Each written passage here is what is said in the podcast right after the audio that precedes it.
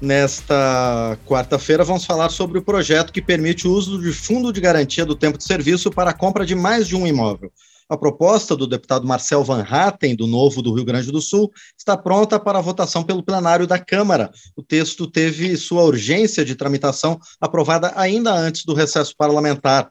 Atualmente, o trabalhador não pode fazer empréstimo imobiliário com o FGTS se já é proprietário ou comprador de outro imóvel no município ou se já tem financiamento habitacional. E o deputado Marcel Van Hatten é o nosso convidado para debater o tema.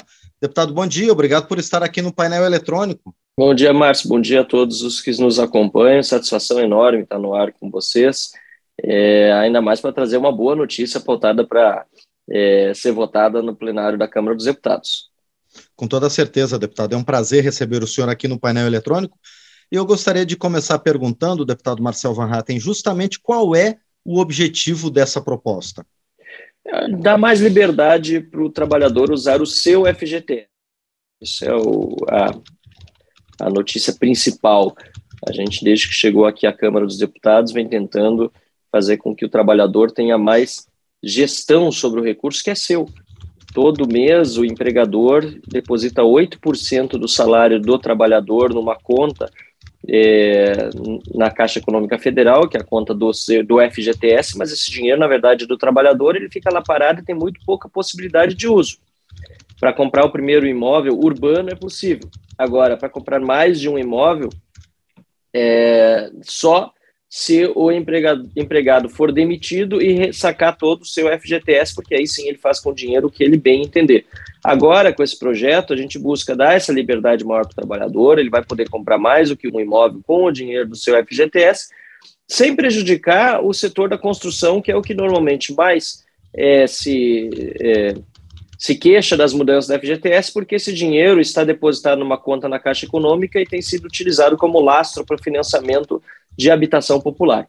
Agora, deputado Marcel Van Hatten, por outro lado, essa proposta também não vai aquecer justamente o mercado imobiliário, dando, aumentando a demanda por imóveis? Sem dúvida, acho que essa é a nossa tese, né? A gente tem essa convicção de que é, existe um efeito colateral muito positivo, né? É claro que é, o mais importante sempre vai ser que o trabalhador use como quisesse, não fosse para adquirir um segundo imóvel, fosse para adquirir o que quisesse. Né? Nós, nós somos a favor da total liberdade. Se o trabalhador quisesse para comprar um carro, quisesse para comprar, enfim, fazer um investimento melhor do que o próprio FGTS, que hoje está rendendo menos que a inflação, é bom a gente dizer isso, a gente sempre vai ser a favor. Mas você tem razão.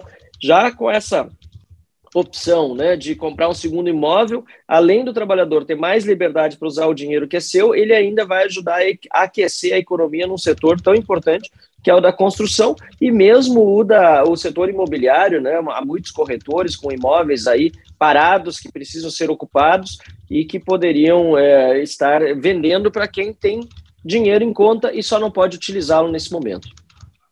Agora, deputado Marcel Van Hatten, é, esse esse fundo, o Fundo de Garantia do Tempo de Serviço, ele foi criado para oferecer recursos aos trabalhadores que são demitidos sem justa causa. Com essa possibilidade, não há um risco de esgotar essa espécie de proteção que o trabalhador tem de ter um fundo, um estofo para momentos de dificuldade em que esteja sem emprego?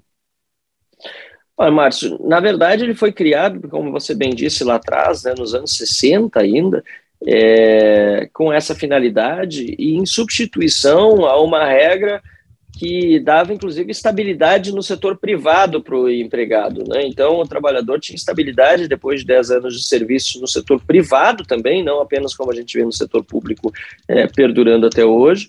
E essa regra foi alterada é, com a inserção do FGTS. Isso foi fruto de uma época, de uma discussão, inclusive quem fez a, a criação do FGTS à época foi o Roberto Campos, né, que ao longo do tempo também foi se transformando cada vez no, é, em um político mais liberal.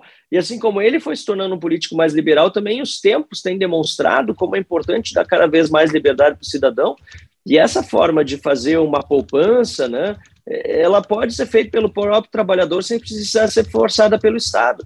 Aliás, há muitos trabalhadores hoje que já têm a educação financeira suficiente, que têm investido nisso, que têm buscado colocar seus recursos em fontes né, de de em, em, em, fontes de, ou melhor, em, é, de, de renda ou de investimentos que sejam mais rentáveis, inclusive, do que o próprio é, FGTS, que, repito, está né, tá rendendo menos do que a inflação.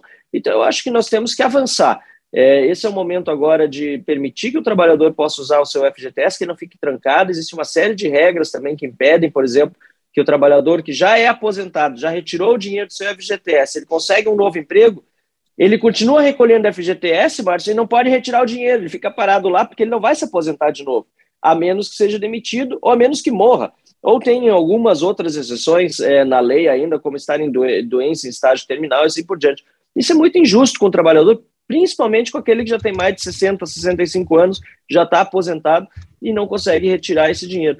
Então, é, existem prós e contras em tudo na vida, e eu entendo que a essas alturas existem muito mais prós em liberar esse dinheiro para o trabalhador, que já tem uma educação financeira, aliás, muito superior àquela observada no passado, e quem não tem, tem que correr atrás de ter, vamos falar a verdade, né? As pessoas precisam ter uma educação financeira melhor para administrar bem os recursos que ganham.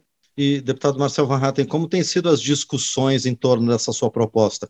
Como tem sido o acolhimento dela, tanto é, por quem tem uma é, ideologia mais liberal aqui na Câmara dos Deputados, como é, quem tem uma, é, um sentido mais protecionista aos trabalhadores?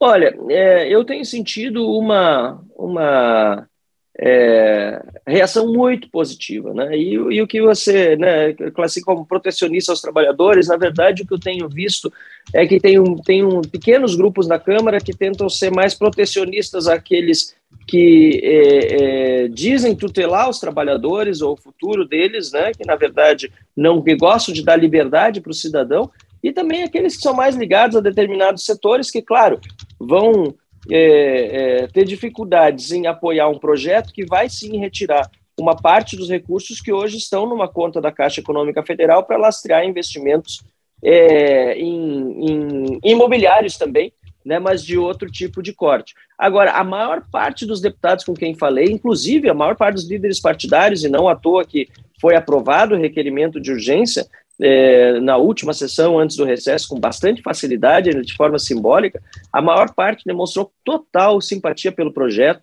entendem que é outro tempo, que é hora de a gente é, apoiar o cidadão que quer é, utilizar esse dinheiro para a compra de um segundo imóvel, e eu, eu sinceramente estou muito feliz e até surpreso positivamente com a reação do plenário da Câmara dos Deputados em relação a esse projeto. Muito bem, nós conversamos então com o deputado Marcel Van Hatten, do Novo do Rio Grande do Sul, ele que é autor de proposta que permite o uso do FGTS para a compra de mais de um imóvel pelo trabalhador. Deputado, mais uma vez, quero agradecer por sua presença aqui no painel eletrônico para esclarecer, para orientar os nossos ouvintes e para quem está nos assistindo também pelo YouTube sobre essa proposta. Muito obrigado, deputado. Eu agradeço, um abraço e abraço a todos que nos assistiram também. Bom dia.